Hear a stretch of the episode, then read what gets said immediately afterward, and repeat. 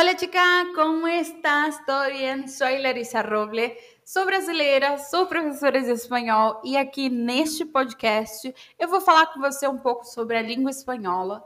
Vou sim te dar algumas instruções sobre como você pode não só adquirir, ampliar o teu vocabulário, mas principalmente sobre como você consegue se expressar e avançar na língua para poder se tornar fluente, se conectar com as pessoas através de experiências internacionais. Então a gente toca também no tema intercâmbio, viver fora do Brasil, que vem muito da minha experiência pessoal com o idioma, e claro, a neurolinguística, neurolinguística